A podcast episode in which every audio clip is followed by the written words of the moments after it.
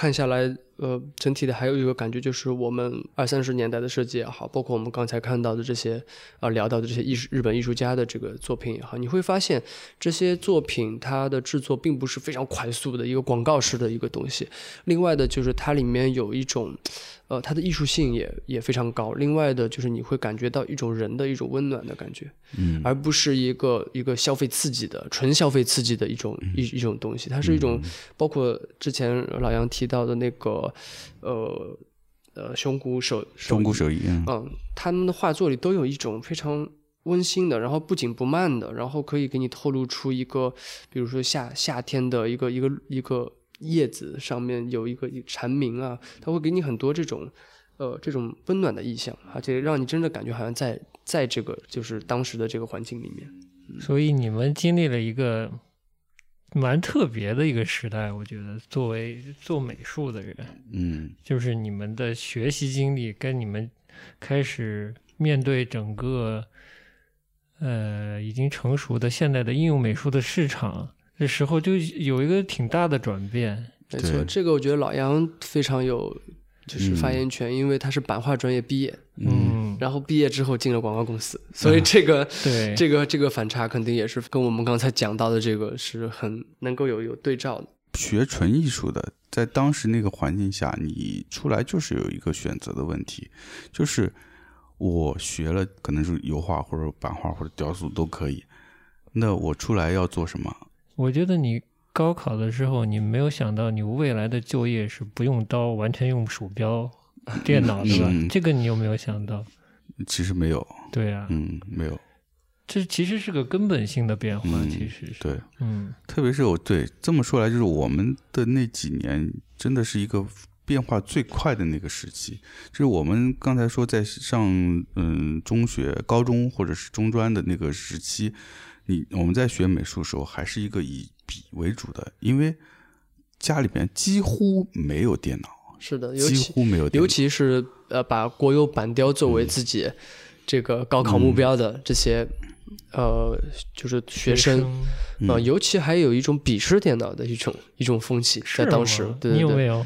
我还好，因为我那会儿反正我真周边周边的朋友几没有一一位朋友家里有电脑的，哦。所以就根本也不太知道那个东西。虽然我们也有那会儿也有电脑课，也会教那个什么什什么 DOS 系统，那跟画画那完全不一样，那就感觉是在打字，你知道吗？就其实是在学打字，我觉得是这样，所以你你没办法跟嗯美术联系在一起去考虑。嗯。但是仅仅是可能过了一年，嗯。上了大学，就已经都是电脑了，嗯。就已经就是从高中毕业开始，你就已经去见电脑玩玩游戏了。嗯。就那时候电脑已经开始普及了，你看到电脑里面已经是一些图形的，而且是很酷炫的图形的东西了，已经不再是一些但简单的那种文字的信息了。嗯，那这个转变就太大了。对，嗯，而且真的是就是就是一两年时间，我我就已经在用 Photoshop 了，就很快，嗯，太突如其来了，你根本没办法接受这个事情。就你其实没不是没办法接受，我觉得你接受还来得及，嗯。但你没有办法去反思你到底经历了对什么，，或者说你没办法理解这个事情是怎么发生的，它嗯就已经存在那儿了。对。对，我们在新闻里听到的可能就是啊市场经济了，嗯，对吧？然后我们好像步入在步入现代化，大家都在奔小康，还有这样的一种一种口号式，而真正落实的话，其实是当时的话是有一些麻木的。其实，嗯对。那再回到我们刚才的这个有关于书籍设计的这一块儿，其实呃，在对照的话，就新文化运动的这个思潮影响下，其实也大量的涌现了一些，其实像。日本学习的这个风气，所以在书籍的这个对照上，在展览上面，我们也可以看到，是，呃，有很多哎，很有趣呃，有很多哎对照啊、就是中国的设计和日本的设计，甚至有些设计你就觉得是几乎一完全是模一样，几乎一模一样。嗯。区别只是说日本的这个翻页的方向和我们是嗯。反的，它的这个行文的这个顺序是嗯。不太一样的。就是当时在努力的学，在努力以至于学学到一笔精工，对 对，就是好点说是叫借鉴啊，嗯，差点就不用说了 啊。呃，差点就不说了啊。不过很正常，谁没超过呢？在在在弯道超车的时候是吧是一样的，其实，呃，日本也超过对，啊、日本也超过，包括后来韩国嗯也超过啊、就就是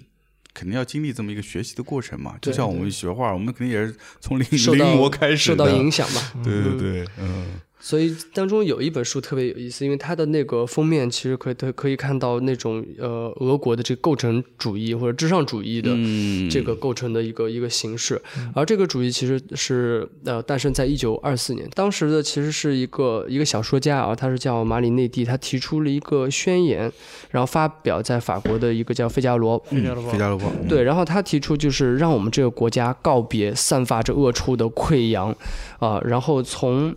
呃教授的，包括呃考古学家、导游和古物家身上散发的、散发出来的这个恶臭，我们要摆摆脱它，然后我们要呃砸毁博物馆，我们要就是烧掉图书馆，然后让运河流到呃运河改改道，嗯。其实它就是一个有点带有一种文化。一种一种革新式的一种、嗯。一种一种宣言，所以其实大家可以看到，这个思潮的这个种子其实很早就已经埋下了。是那法国大革命之后是对吧？对，法国大革命之后就其实就开始了，嗯，对，那如果从欧洲，因为我们知道日本也是要脱亚入欧嘛，那如果去到欧洲的话，那肯定他们也会接触到，比如像歌德和席勒的作品，比如像《少年维特的烦恼》。嗯，那他们德国在当时其实在就离我们现在有一百年了。早其实当时有一个运动是叫狂飙途径，嗯，其实也是要拥抱自然啊，然后我们要也是一种带有对于原来的文化的一种反思，并且将科学这个认识，呃，带到这个大众的这个视野。嗯所以这些你会发现，其实是跟全是我们只是如果着眼在中国或者日本或者是呃亚洲的范围，其实是不太够的。也全世界它是就世界范围内它在发生一些什么样的事情，嗯对吧？包括工业革命，这些其实都是像蝴蝶效应一样，有一块压一块，最后。哎，好像我们现在看在展览中看到了这个这个作品我，们看到是百约百年前的切片，对，就最近不是开始观察蒙克嘛，嗯蒙克嗯嗯，就一百年前的欧洲嘛。是，我我所谓的弯道超车啊，就跟龙华刚才讲到的一些思潮有关系，嗯，就是所谓的新学、西学都发生在欧洲、欧洲，西欧，对吧？那里是世界的中心，对，他们是在第一现场去搞这些最新的东西的，是，所以所有的疑问、所有的困惑，他们是第一手经历的。对，我们所谓的弯道超车，就是他们的在面对社会还是科技的各方面的变革之后，那些困扰啊，嗯，他们都试图很努力的试图用各种思潮去解决这个困扰之后，嗯淘洗淘洗淘洗下来一些相对站得住脚的，相对能更自洽的面对这个新的社会形态、资本主义、呃自由平等、平民社会这些东西。就这些都是沉淀，我觉得，然后我们及时的把它拿来了，然后吸收，就连技术带想法拿进来嗯引入的嗯，但他们就特别惨，我觉得，嗯，就会出现各种在面对新的状况下有特别左的，有特别右的这种情况，是吧？就比如刚才龙花提到的那位，就是要砸毁博物馆的这种，对吧？就是在面对面对一个新的社会形态的时候，他们会很彷徨。我我，我我是挺能理解的，而且由由于就是因为他们的艺术太经典了，全世界都奉为宝典，对好像是呃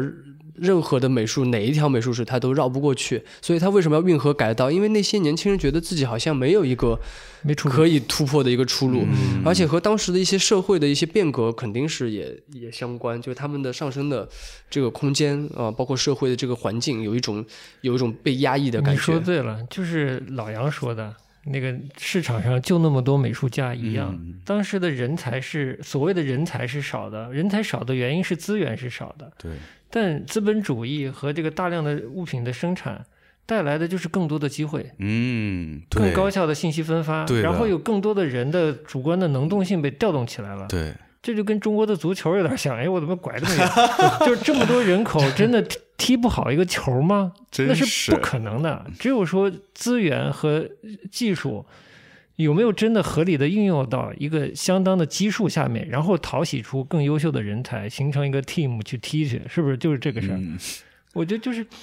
啊，大概就这样。对，我觉得这对照非常贴切。当时是，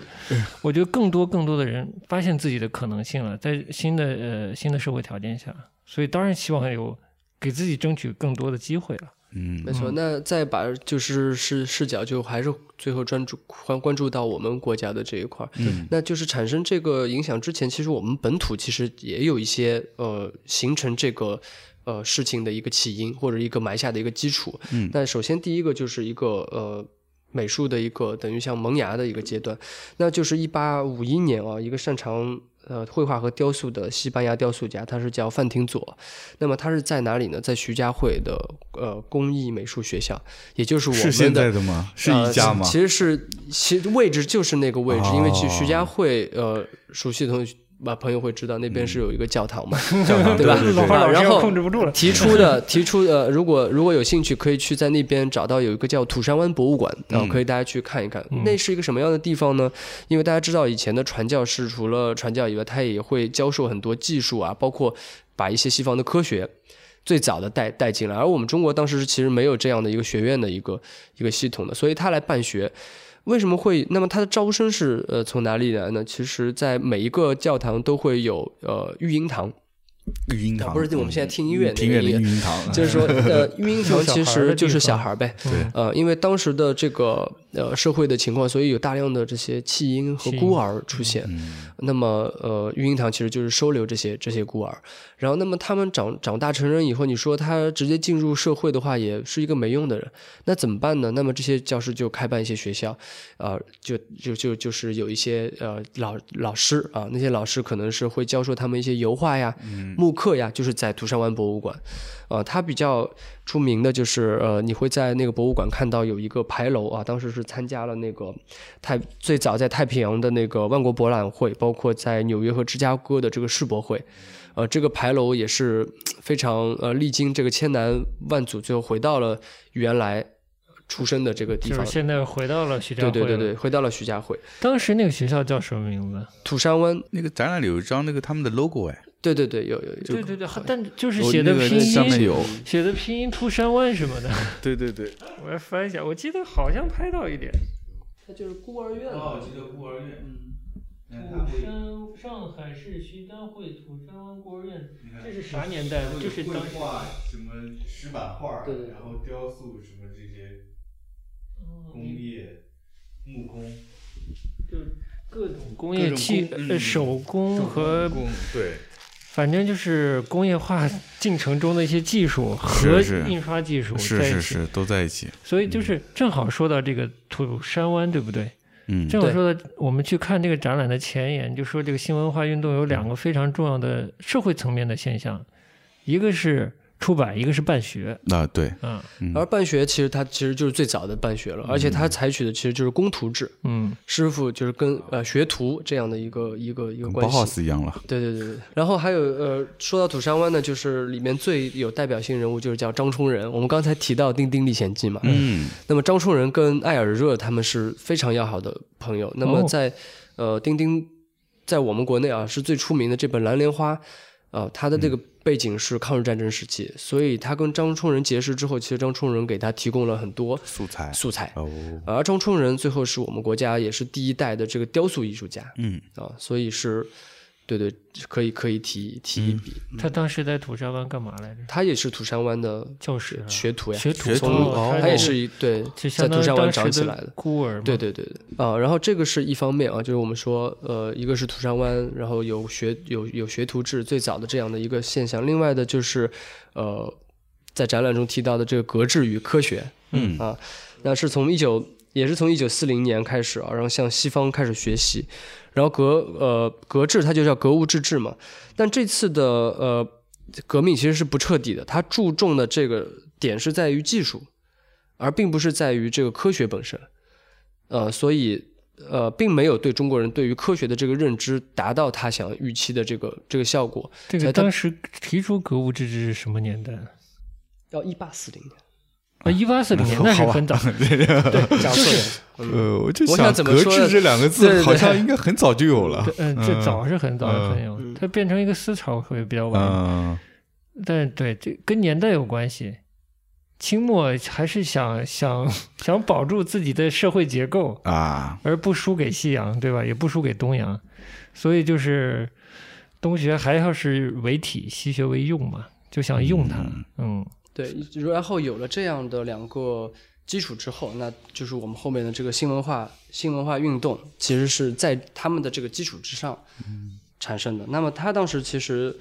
呃，就是真的也是要传播西方的这个科学知识，就是将另外的，就是刚才提到的，因为大众其实都有受教育的这个权利了，嗯，然后这个资源能够更广的去被分配了，所以他们提出的这个呃德先生和赛先生，一方面就是要呃科学，要是对科学有一个正确的认识，另外的就是要对民主这个事情有一个呃重新的认识，从而去反对以前的这个有一些封建的这些制度。庞杂了，这点就是刚才说的教育，我就是我就不知道这个清末之后到了民国时期，那个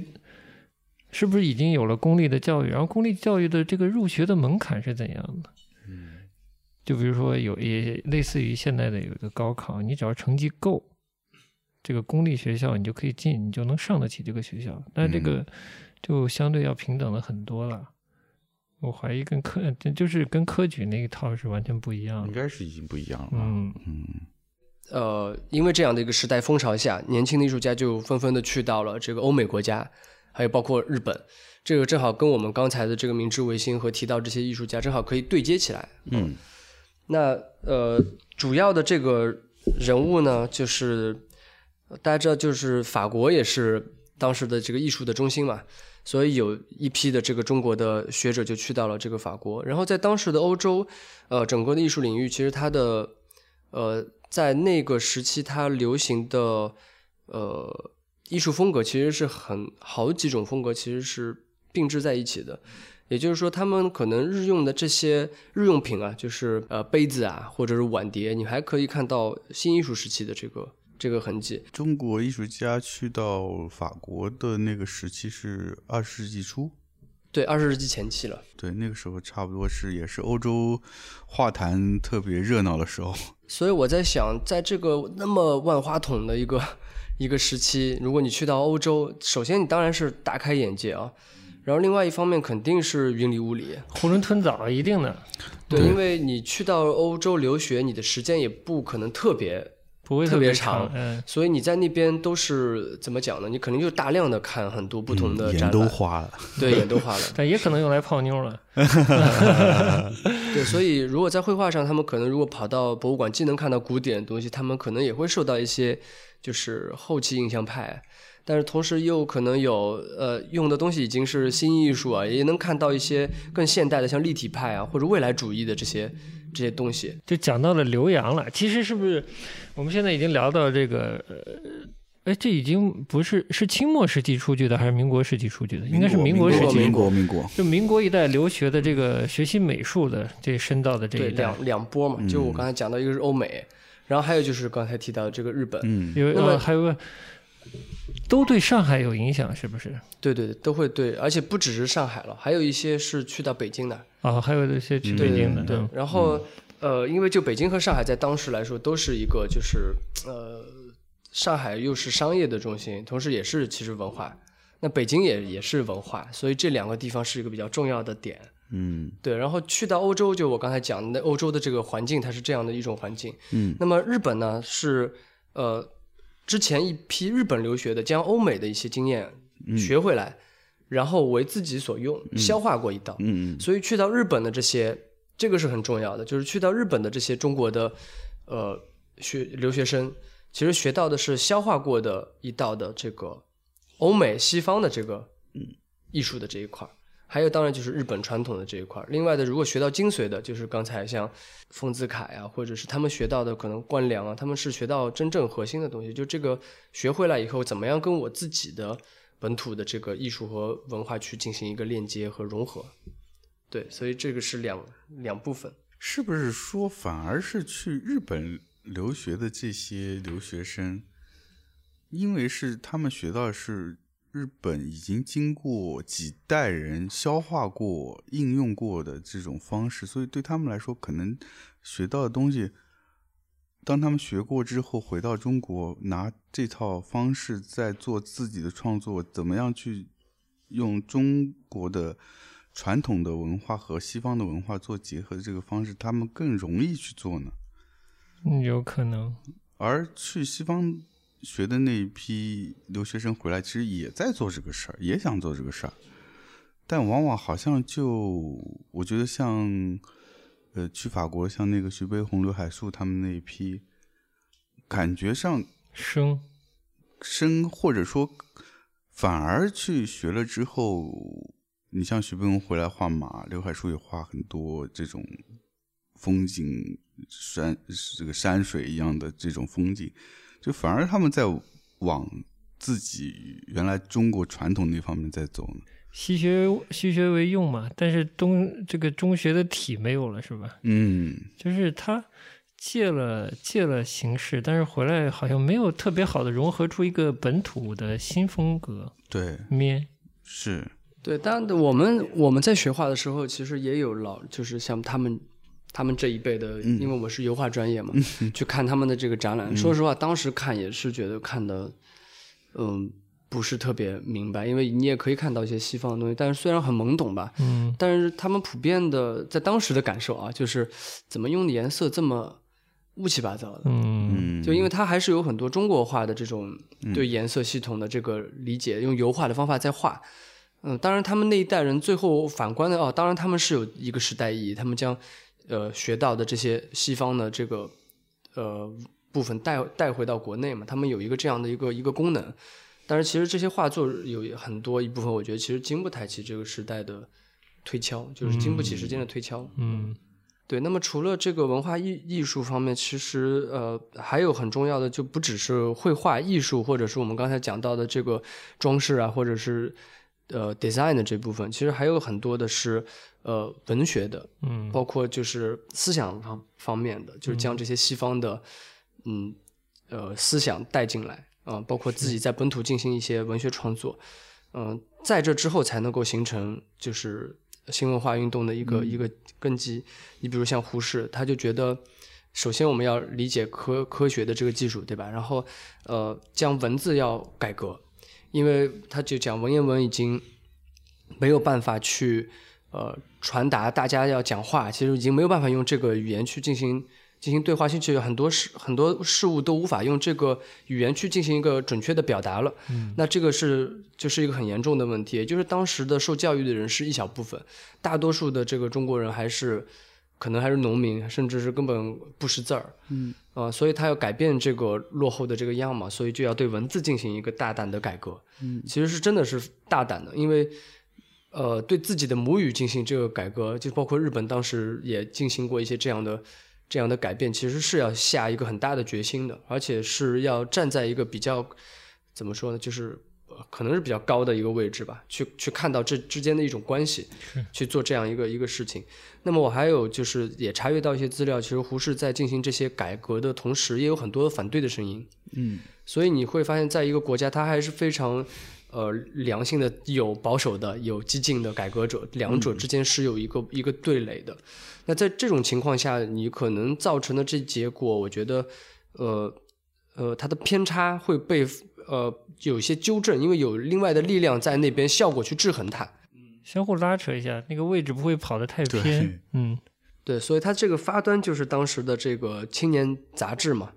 呃，然后呃它是以就是自主的而非奴隶的，进步的而非保守的，就是进取而非隐退的，世界的而非锁国的，实力的而非虚文的，科学的而非想象的，就是以这样的一个特别，其实又带有革命性又很务实的这种态度去提出这样的一个、一个自己的一个一个核心。嗯然后它的这个 logo 也很有意思，是一只鸡，就象征中国的这个版图的形状嘛。然后它上面有一个 Y 字，然后是插入到这个鸡的身体里面。嗯啊，它就像就是有一种呃，好像有一种决心啊，把一把利刃插到这个、这个鸡的身身体里面。是什么的 logo？呃，新青年的 logo。对新青年的这个 logo 嗯然后他提提出的就是也是要呃有健全的人格奋斗的精神啊，道德、理想、民主与科学共同的这个特质啊，所以这是当时的这个这个宣言嘛。然后在展览的时候也有新青年的这个宣言宣言啊，然后看了一下也很有意思啊，虽然竖排的也繁体啊，看起来比较比较吃力。里面大概的有几部分的内容，一个就是身体，呃，青年人的身体要健康，呃，他就做了一个很有意思的类比，就比如说英国的呀，或者是德国、日本的、美国的青年人，他们的存活率，就是说一个人正正常常、健健康康长到青年，他的这个比例是怎么样的啊？死了多少人？多少人生病？多少人残疾？同样的数据，中国这边就呃，感觉就是东亚病夫。他提出怎么身体都很孱弱，然后很多青年人就还没长到成年就夭折了，所以我们就是他要号召年轻人要锻炼啊，要要要对要要要注意卫生啊，所以卫生是当时因为当时是个很重要的问题，因为当时真的就可能那看到老照片的话，就卫生的这个状状况是非常差非常差的啊，甚至有很多呃洋人到中国拍的照片都是随地大小便呢，就是。卫生情况就是非常糟糕，那疟疾啊，包括当时很多传染病都是呃控制不住的风寒，而且就是对对应的这些药物可能就是还是传统的中药啊什么的，嗯呃，所以就是他要提出这样的一种年轻人先要先要健康，然后另外的就是思想上面的这个部分了，嗯啊，就刚才提到的民主啊、自由啊，就是青年人应该要有追求，不要浪费时间啊。都是一些蛮新的观念，对一个封建国家转变期的青年来说，应该是蛮新的观念。石破天惊，如果尤其就是，对你可能你爸还留着辫子呢，对，就是这这种还是应该蛮新的。尤其那个时代啊，我觉得中国可能当时还没有一个民现代民族国家的意识，嗯，都可能是天朝的臣民，是那种意识嘛，它不是一个。民族国家有一个世界版图中自己处于什么位置，然后这个这个现代国家有些什么基本的共识、信仰乱七八糟这些东西，共享的文化应该还没有，都特别新。其实是除了胡适以外，还有就是陈独秀，嗯，对。当然我对他的了解也不是特特别，就以前上上历史课啊，可能他也是比较比较重要的一个一个人物。是。那么，呃，刚才也提到了，就是我们刚才说日本啊，有很多的装帧美术。那么除此之外，就是呃，除既然有装帧啊，那它肯定是要要依附于一个内容的。也就是当时除了引进大量的国外的这些呃文学作品啊，或者是哲哲学类的，或者是各类的吧作品引引进翻译之外，呃，它要装帧出呃，那么也国内也出现了大量的这些作者，嗯，啊，他们也会自己来。呃，创作一些小说呀，对，比如像夏目漱石。嗯那么在国内的话，我们当时的情况是，就像鲁迅啊，嗯，对吧？会会就当时就写了用自己的这个刚刚呃研发的这个白白话文，就写了这个《狂人日记》，那是代表就是第一部这个白话的这个小说。然后还有就是呃当时的那些报刊和杂志，嗯，除了《新青年》之外，呃，我们在那个展厅也可以看到，比如像《东方》杂志。啊，东方啊，这一个系列的杂志印象挺深的啊。它那个封面有个封面是蓝色的树，红色的“东方”两个字，是吧？是吗？嗯，对，它那个系列的都都挺有意思的，你就能看到一些中西合璧，而且能看到一些非常呃中国的这种图样，但它的这个装帧起来的方呃装帧起来以后，它这个形式又很很特别。其实鲁迅也是呃很重要啊，因为他除了写作以外，嗯。呃，引进了大量的这个版画家，刚才提到的这些日本的版画家。除此之外，其实他也收了很多欧洲的对版画，对对吧？很很多石板啊，就是表现主义版画，就是鲁迅带进中国的。但你觉得鲁迅带进来的表现主义版画，他他真的在中国落地生根了吗？倒没有吧，我感觉是那个时期，但是在那个时期的确是影响了很多人。嗯，就是很影响到了什么呢？呃，一些年轻的艺术家，甚至是一些写作的者，他们也拿起这个木刻刀，开始做木版画。到了表现主义这个时期，木版画已经变成一个更加自由的一种方式，或者说它相对来说更容易去创作。你想拿它涂鸦都可以，对，基本就是我也能玩。对，因为我们之前不是也去了鲁迅的这个纪念馆嘛，嗯，看到当时的他的收藏也有那个画册，嗯，看到欧洲的、日本的这些版画艺术家的这个作品，我觉得他有一些考虑是可能这种形式，他首先特别适合当时的这个他要表达的东西，用这个方式他非常贴切，嗯，因为当时你像彷徨啊、呐喊啊。这种好像在一个特别，这种版画给你一种一种感受，是在一种好像要破土而出的感觉，它有一种能量，有一种原生的能量，像木头的它独有的这种能量，它要呐喊，哦、然后它要表达的是一种挣扎，或者是一种带有带有力量的一种一种东西。但是同时呢，它又有一些呃引入的这种版画，就跟呃丰子恺刚才我描述的这个内容很像，它反映一个非常朴素的呃人文环境，或者是一个价值观，一个非常健康的，他想象中一个要塑造的一个特别健康的一个一个价值观，和现在我们消费的这种视觉的符号是很不一样。所以他现在你说是不是有生根发芽，可能就呃越来越少了，可能这部分，所以他还是服务于那个时代。我的感受啊，对，这就现在只有刘清源老师在做了。嗯哼，呃然后另外的就是谁都能刻嘛，他就带有一种强烈的素人感。嗯这个我可以对照，就比如你看五条人的有些专辑的封面的这种木刻，嗯那个木刻艺术家，对吧？他的这种作品就有一种非常野蛮的生命力，是，嗯是一种来自人人民的声音，甚至有的时候是代表一定底层人民的嗯。声音。嗯。呃，他不，他是对那些中产的小资的这种是有一种完全不一样的一种一种表达。嗯。嗯，所以你看，包括为什么，就比如我们从呃八九十年代一直到现在，很多地下演出的海报，你会发现用木刻，对，因为木刻它，我刚才说就有一种呐喊的感觉，嗯。有一种叛逆，好像有一种要、要宣宣扬一些什么，他有这种力量感，所以会用到这个里面，它不是没有道理的。嗯。嗯所以你一看到那个语言，你就会觉得哦，好像什么崔健要来了，或者是 对，或者是一个一个带有一种呃对现在时代有一个有一种看法的一种观点要来了，有这种感觉。嗯。而另外一块呢，就是木刻它也可以变成藏书票，对吧？它也可以是年画，也可以是日历，它可以是一种和你生活息息相关的。这个自古就开始，杨柳青啊，对吧？就是苏州啊，就就各种各地的木刻、版画、剪纸，这又和民俗的生活是容纳在，就是连接在一起的。所以它带有一种朴素的民俗的对人最基本关怀的一种温暖的一种东西。它同时是两种不同的功能。特别好啊！这段我会帮你加大音量播出。对，所以其实鲁迅他自己也是两种版画，他都喜欢，他都收。是所以他除了我们比较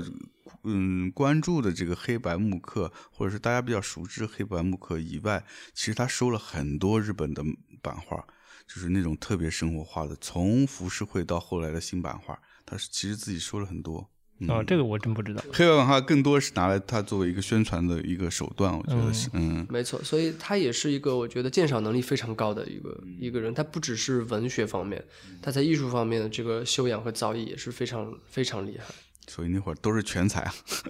是 然后，那我们就再聊，就刚才我们讲到的这个版画是服务于当时的一个社会啊，或者是一种一种思潮。哎，这个版画我又突然查出去想到，是不是像 Riso 啊、嗯像现在的 r i s o 吗？r i s o 你想有一段也是大家可以独立出版了呀，嗯。嗯，对吧？有些地下的独立的，你说做漫画也好，或者你你做做一些文字的呃书籍的装装饰也好，或者是它也可以是一种快速传播的东西啊。那在这中间其实有一个过渡的东西，其实就是那个像拉客，嗯，它是专门印我们小时候是印考卷的。考卷的，早期其实它也可以印一些报纸和刊物，我觉得都是一些可以帮助你把自己想要表达的这些形象、图像符号呀，或者是要输出的这些这些意识形态啊，就是放在这个这个作品里面快速的一种一种生产方式。但现在用 r i s o 的人都没什么意识形态追求，好像。我觉得那个没有太多意识形态我。觉得现在用 Riso 大部分还是从它的一个视觉上的一个特色来，是因为它有一些怀旧的印刷效果。嗯从传播上来说，可能还不是跟当时的目的还不目的目的不太一样。太一样，嗯，对。但是最早你想在国外，这个呃这个设备其实也是被大量的独立刊物所使用嘛，嗯呃对所以所以我觉得这个其实所有的工具载体就是都没有什么原罪的，嗯，是，其实就是你是不是能够把它研研究好，能够把它做出相应的有艺术性的作品来。用好它，用对好用好它。在什么嗯环境和怎么用的问题。当时这些设计师，其实主要设计师发现了 Riso，去应用它，在这一点上倒是和当时艺术家发现版画，呃，是也是可以用来做创作，这个点倒是是相对来说是比较近一些。你是说在西方的发现，还是在西方，西方，西方嗯嗯，对。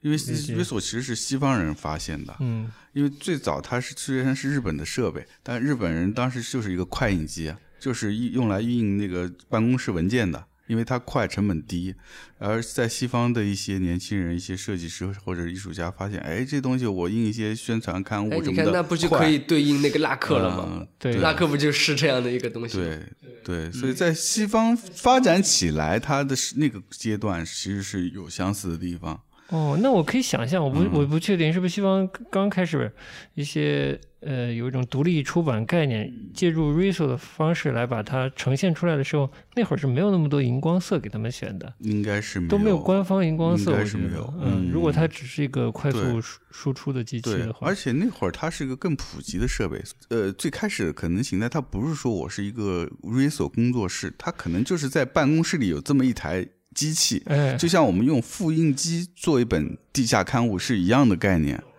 嗯，就老子他妈上班不能玩，下班了同事都滚蛋了，然后哎这有个 Riso，、我来玩一下、那种感觉。嗯，是。但没没有绚丽的荧光色给他用，那还蛮地下的。是蛮地下。其实他他刚出来，我觉得是有很强的地下色彩。嗯，我上学那会儿也也有很多卖打口碟的地方，有那些年轻人自己做的诗集什么，就是复印机印的。嗯，那都复印机，所以这种作品，它其实是用什么方式印已经不重要了，手抄都行。手抄都行，嗯就是它要那个东西。嗯内容，而且并且通过这种复印的方式，它能传播出去，嗯那它就达到目的了。而且他们都相对的就是廉价，嗯，对，廉价也很重要对的啊，对，在早期的这些呃战斗武器里面，还是要提倡的是容易获取。容易获取，容易获取对，呃我们刚才讲到的是它服务于一些思想传播，对吧？嗯。然后还有一部分它其实就是呃服务于商业，就服务于人民。嗯，跟我们刚才也提到了上海嗯。作为一个最早的一个就是摩登都市，对吧？对。然后嗯，其实它的源头有两个地方，一个就是福州路，嗯那福州路就是大很多出版社都在那边，然后另外的一块就是南京路，嗯嗯嗯啊、那么南京路就是最早的商场。那么，因为我们引进了大量先进的这些工业的设备，那你肯定就有大量生产工业的产品，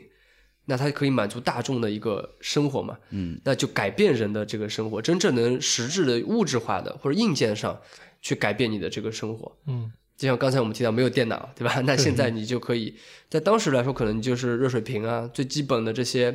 呃，可以可供生活的这些，甚至一些家用电器，基本的生活道具，包括服装、日用品。嗯，对，而且在文章里提到的词很有意思，就是外国人有多少机器奴隶，嗯，然后我们有多少机器奴隶，也就是电器在当时感觉像你啊解放双手嘛，对它像一个奴隶，嗯。哦，他叫机器奴隶，机器奴隶，外国人他一个一般拥有六七件什么机器奴隶，而中国的可能少部分人可以拥有两三件、一一两件机器奴隶，可能就是早些洗洗衣机啊，或者是的一些日用的一些机器。有点殖民地色彩。这几个词啊，近代、现代、时代，这个是在好多比如时代漫画呀，就是在一些当时的刊物里面经常会出现这几个词。嗯呃，之前呃我在学校啊，也是有有一个朋友是从德国留学回来，然后我跟他说有一些现代和当代。他说这个词什么意思？我也突然有点纳闷，这个现代和当代到底它涵盖的范围是从哪里算到哪里？提的这个特别好，为什么？我觉得“当代”这个词是不是现在被滥用？对，其实，在英文里就 contemporary，嗯。就是指现在它所说的主体对象的同时代，对，它可以放到十八世纪，可以放到十九世纪，可以放到二十世纪，可以放到二十一世纪，嗯。都有它的当代。当代就是我现在这个文本正陈述的这个年代，它就是当代，就这么简单。其实它没有一个具体，其实没有一个没有个具体的年代，哎，没有具体嗯年代。所以我们现在其实很多的词，其实都和这个意思本身的这个东西，我们没有去问它这个词本身的这个定义，嗯，对。而且很多东西都无法去去查找，因为你如果从两种不同的系统去查找，你会得到不同的答案。嗯。对他们好像没有一个统一的一个、一个界定的一个一个东西。那当时的这个近代呢，它其实也是从日本来的一个一个词汇，嗯。它其实是指的是早期现代的这个这个阶段的一个代称。时代呢，它其实是呃 modern 啊，它其实指的是此时此刻的生活。就跟 contemporary 一样，一样的。其实现代跟当代其实是是一样的。概念。对，我觉得可能是不是在美术里面把它用作一个时代的划分？就是在艺术史上，对艺术史上，嗯，现代是有一个阶段了，对，呃，要跟要跟二十一世纪，呃，不是，可能是二十世纪后期的艺术要断个断个代，断个代，对对对，可能是战后，哎，现代是一代了啊，现代就是你说的战后，对，对，那摩登的代表在当时就是就百货公司出现，绝对是一个。啊，日日常生活的摩登就是，然后人的人和人之间的这种阶层也开始分开了。嗯嗯，就比如早期的一些中产，他就可以进入到一个完全和大众不同的一个消费场景里面去购买一些你可能一般人没有办法去买得起的这些东西，他就拉开了。这就是上海。对，这个当时我之前讲李欧凡嘛，他不是讲了好多当时的这个文人作品，是，我也买了一一批集子嗯嗯回去看，看了一部分了，嗯里头描写到的这个上海的大班中产阶级嗯或者资本家的生活，就真的非常西化。而且天和地，对吧？嗯就和一般人的生活嗯就差的真的喝咖啡，去舞厅，去舞厅开车，嗯。去商场，组公司嗯。股份化，嗯。开洋车，嗯，家里面全是机器奴隶。对，嗯就是对。它是非常西化、非常现代的，而且思维方式也已经非常现代了。他的苦恼也是个资本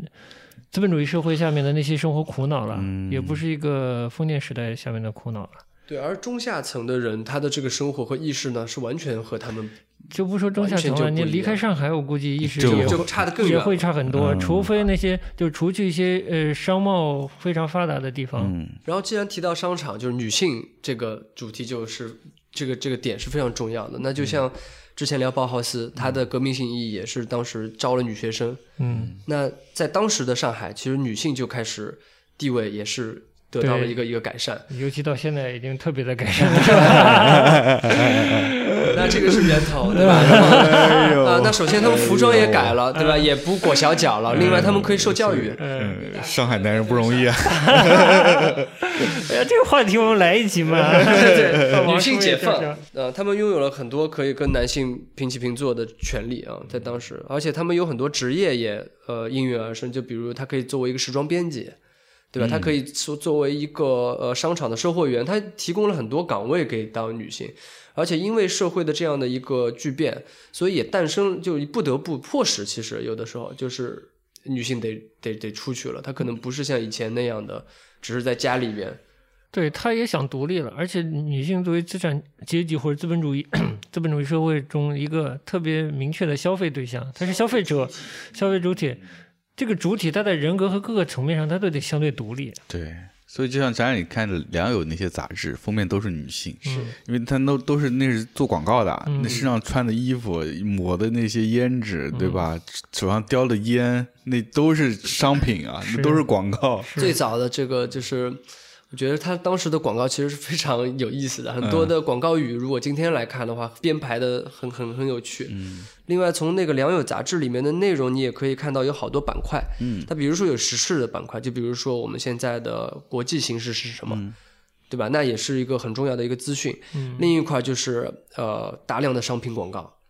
其实它是分开的，哪怕在抗日战争时期，那边是在呃就是水深火热啊，战战争啊哪里被轰炸，这边马上就是一个牙膏的广告呀，一个一个一个啊、美发用品的一个一个广告。嗯，呃，而且后面也会有一些很戏谑的一些小游戏的板块，这些游戏在今天看来可能有点匪夷所思。嗯，就比如说，他说用一个刀片竖在一个桌上，然嗯。后一个蜗牛可以一点也不伤害到自己，就哇就爬过那个那个那个刀片。嗯。什么用呃，比如拍了很多抽烟、呃、抽烟的人的手，他来分析这个人物的性格等等，有很多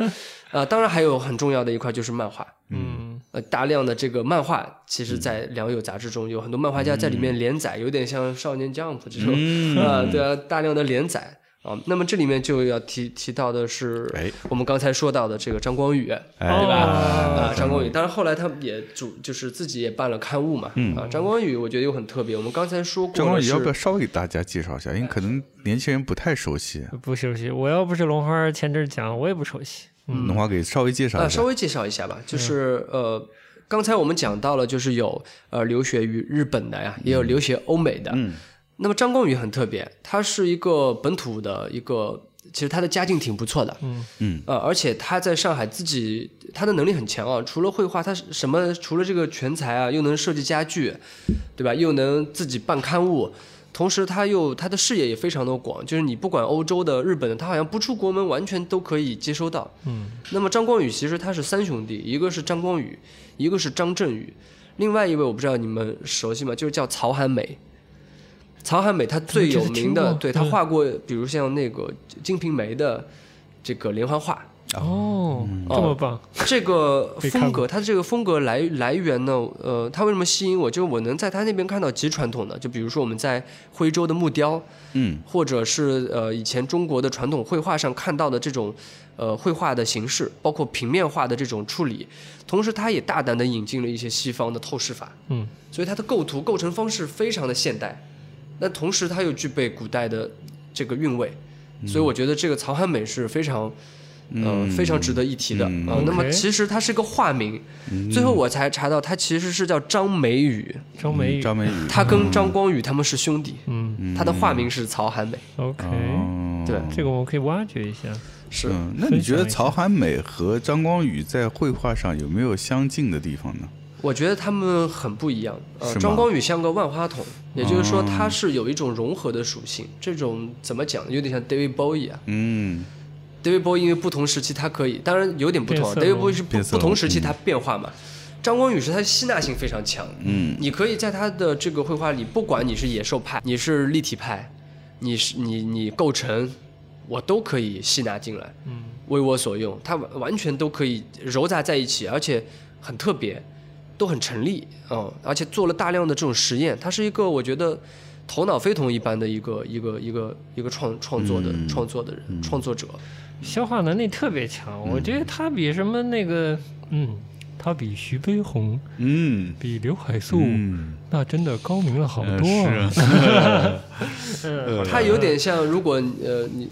有点是不是像那个金庸里的那个老顽童？老顽童，呃，他始终有种顽童的这个感觉，他永远好像很年轻。你从他的照片里看他的这种状态，他年轻的时候西装革履穿的绝对是当时的弄潮儿嗯啊、那么到他也当然经历了很长的这个历史，也经历了很多呃悲剧的故事是吧？啊、有他的身体也也也不好，对吧？嗯然后。当然，他也创作了我们大家耳熟能详这个《大闹天宫》嗯里面的这些原画啊，对，这个是大家家才知道。大家最嗯。最熟悉的这个部分。嗯，嗯。那所以其实他也不用展开，因为大家可以通过很多的这个呃其他的媒介去去了解他啊，这就点到为止了。对，大家但我觉得他身上对我来说还有谜，是吗？嗯，嗯，就是他怎么如此的左派，以至于解放后还能，哎，他是不是还教书？教书嗯教，他好像去北京就是教书的吧？对他去北京教书原来原先在上海的嘛。对，嗯嗯那么除了张光宇，我们可以这样去去罗列一下吧，就是呃，当时在国外其实已经是开始流行的是 Art Deco 的这个风装饰风格，嗯所以我们在上上海摩登，你们应该也也提到了，就 Deco 的风格。对那无论是它是在法国产生的一种艺术形式，嗯，那么它在当时的这个美国和上海其实留下了很重的这个印记，有大量的这个除了建筑以外，还有就是家具啊、日用品，嗯，有大量的 Deco 的这个这个产品是当时时代的一个一个特征。嗯，而上海 Deco 呢又是很特别。因为它和自己本土的这种图形啊、图案，嗯，呃，进行了一些融合，啊、它而且要符合中东方人的这种呃生活的这个这个习惯。联想一下的话，就有点像我们现在都是现代化生活了，那我们用到的呃吃喝拉撒睡很多的这种日用品也是自己本土开始研发一些也产品，但它的外表形式你会发现还是可能像像国外的东西。嗯。你像海尔冰箱，对吧？它以前贴了一个青岛利波海尔这个这个 logo，那你去分析一下它这个 logo，你就会觉得它那那两个小孩长得是那种有点想学日本了，又有点美国卡通的，一个黑小孩和一个外国小孩在一起，它是一个杂糅的一种一种感觉对，啊，这个就是很本土化的一种嗯一种一种代表。但现在就没有这种了，是，我觉得当时时代有很多这种消化不良的东西，其实是值得去研究一下。这蛮有时代感的。没错，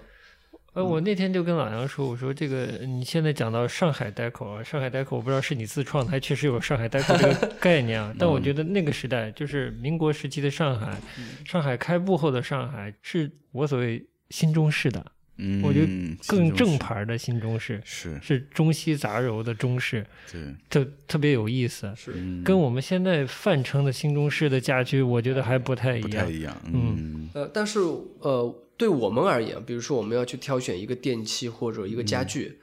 呃，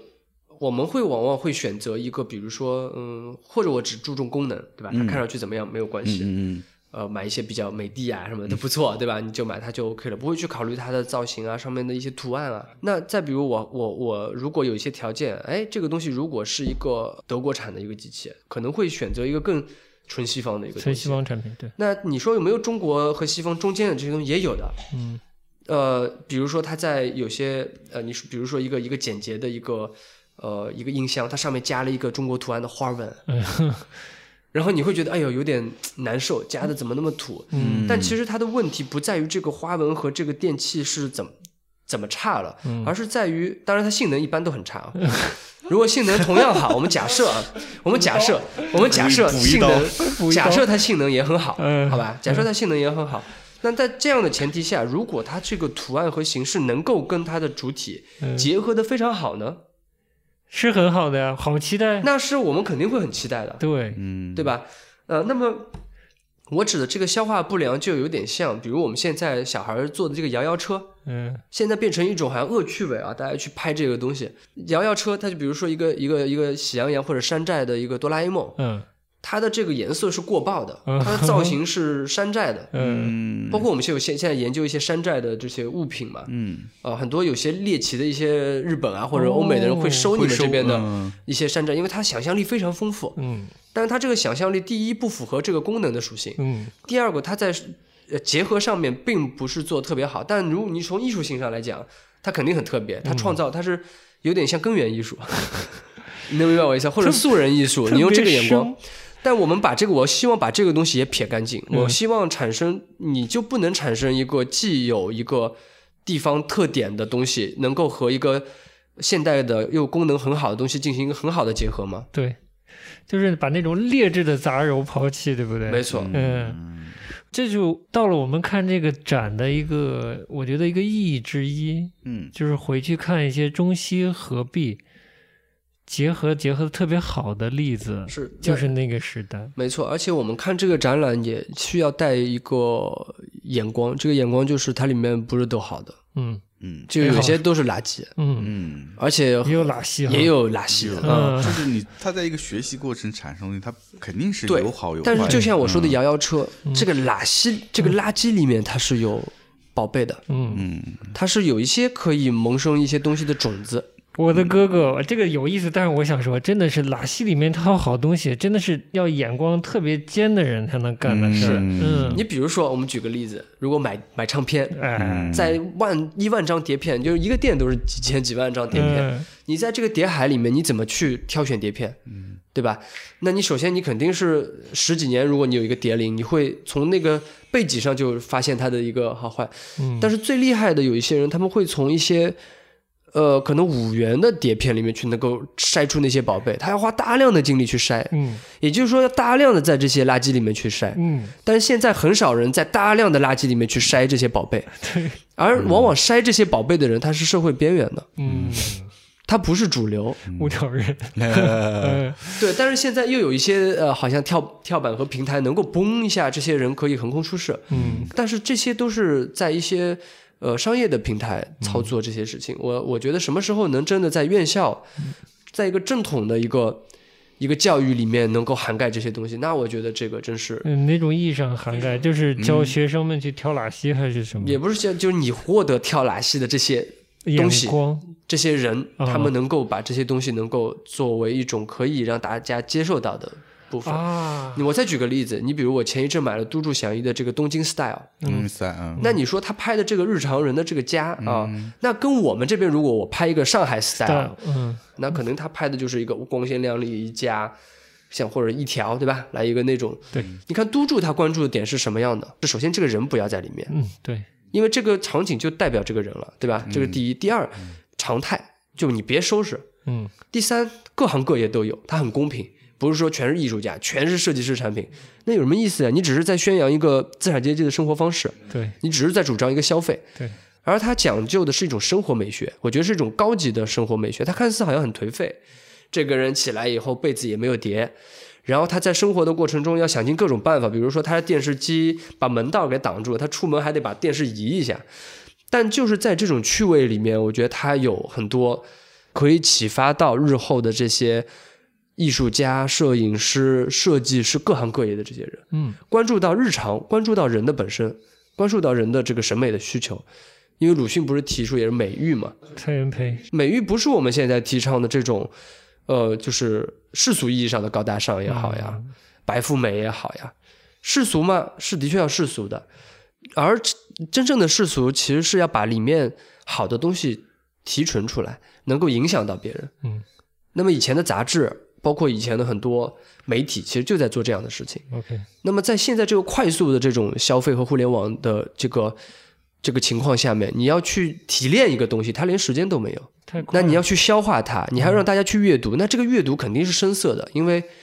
我相信很多人看到这书，他是拍什么呀？嗯对吧？可能消化不了，消化不了，它需要有一种一种一种过程，那么它也需要一些理论的东西。那么现在有没有时间去做这些事情呢？像都筑响一这样有独特的视角去观察现在生活、时下的生活和人的这种人，要给他机会进入院校，嗯，让让他影响未来会影响大众生活的这些人，嗯对吧？给大家更多更丰富的视角，更多的丰富的素材，嗯更多的价值观，更多的价值观，嗯。对，五条人也要进到音乐学院来，给大家丰富一些跳 马是啊，戏的经验为什么不，可以呢？对啊非常好，非常好。那么也也要这里面既然讲到了一些这个就是呃大家看这个展览感受到的东西，那也还是要有一些理论性的东西。嗯那比如说我们提到了刚才提到这些图案也好，装饰也好，那么图案它这个词，对吧？我们刚才说 design，它翻译成图案，那么这个词对于现代它其实影响非常大。那么在呃这个图案的教学里面，因为我们在学习这个设计的这个过程中，或者我们以前早期在上课的时候，也会提及很多词，比如说呃画面的变化，嗯对吧？统一啊，或者军旗啊，平衡、适合、连续、写实的硬画法等等，它很多当时我发现其实很多词语啊也是来自于日本，嗯这些现代的这个通用于教学也好，用于呃设计师和艺术家之间沟通也好，这些词语其实也是日本翻译翻译过来的。嗯。对。就美术和工艺美术上用到的很多专业词汇，呃，嗯术语术语，是啊，然后装饰我们刚才说，就是上海当时的流行就是 Art Deco，它其实是个演化的一个过程。嗯。就是我们刚才讲到新艺术时期，嗯。它是从植物和动物上找到了一种一种自然的一种曲线，嗯对吧？然后它进行一个装饰，当然你在里面也可以看到一些巴洛克和洛可可这种繁复的这种这种痕迹，它把它用一种新的方式演绎出来，更自然的方式演绎出来。那么之前在德国也看到折中的时期的这些这些作品，那它又通往了包豪斯这种比较反装饰的嗯。这种这种风格。那 Art Deco 其实也是建筑在这个基础上的，它也是一种装饰风格，嗯，但它同时又是比较极简的。那我觉得这些极简的符号，其实它有一个来源都是工业，嗯，因为大家看到了齿轮，看到了一些，比如以前的早期工业，你要打磨一个纯正的正方形都是非常困难的。那在现工业达到的时候，你就可以看到很多几何纯正的几何体，嗯，所以我觉得这个都是对于人视觉上的一种一种刺激。是啊、然后再加上新新的这些思潮，就说我们不需要这些非理性的呃这些装饰物，那么 Art Deco 就变得是一种既有装饰，但它同时又是非常概括的，嗯。啊、并且它又要符合生产，因为这些这些水泥块、这些石块、这些这些木头，它要很容易也要考虑到生产和加工，嗯，它产生的一个特定的这样的一种一种形式，适合生产的工艺美术，对，也是摩登的一个重要的视觉象征了。其你实。说到这儿的话，设计它的这个，我觉得西方和东方的这个发展的脉络都是差不多，从新呃新艺术那边开始，然后开始讲究装饰。这个装饰它其实就是带有一些图案的色彩，然后到到你说的这个 Art Deco 也好，包括后来有一些往往更极简的，像包豪斯也好，那那些构成主义也好，往那边去走。所以，日本其实也是一样，日本也是从西方学嘛，所以当时那些学绘画的人，他也看到了这一部分，所以我们在这个展览上可以看到早期很多日本的那些书籍的设计，其实你也能看到有一些就蛮新艺术时期的早一些的那些刊物，是你可以看到很多，比如像比亚兹莱啊，或者是木下，对对对，它就那些日本的书籍也有很多那种装饰的纹样在上面，有一些曲线，就像像植物的那些藤蔓一样东西，然后到再往后慢慢慢慢变成简化，开始往往那个构成啊那边走。我跳一跳，嗯。我说这个装饰啊，说有意识形态色彩也不对，就是它有有阶层色彩，嗯，能理解吧？嗯，就是在更往前的时代，只有相对相对相应的阶层使用相应的装饰，嗯是不是这样？就是它其实有身份色彩和意识形态色彩的。嗯当工业来了，就是大众都能享受装饰的时候，嗯我觉得创造装饰的人也要思考这个问题。可能有的装饰属于旧时代的这个统治阶层的，嗯呃，贵族的。那新时代，我们这个更平民化的、更平等的一个时代，嗯讲讲究新文化的这个时代，他众所享受的装饰是什么呢？哎，就一部分敏感的这些人也会也会想这些问题的是一个比。较好的议题，而且它里面其实是有一些规律性的嗯部分的。嗯你就比如说，嗯嗯，德国这边的这个工业整个的发展，它可能一开始是要是百花百家争鸣的，有很多风格都在。啊、你说非理性的、装饰的、欧洲传统的，它都在，或者一些有些想要求新求变的，嗯啊、要要极简的，要要往新生活去的，它同时都在。那么，呃，到了大工业生产的这个时期，那特别是经历了战争，这个城市马上需要重建，那这个时候要大量的生产日用品。嗯在这个时候，其实你顾不上这些这些繁复的、要很耗费时间、很耗费财力的这些工艺，它要把它统一成一种知识，为人民的、嗯质量很好的、便于生产的。于是它慢慢的就趋于一种造型。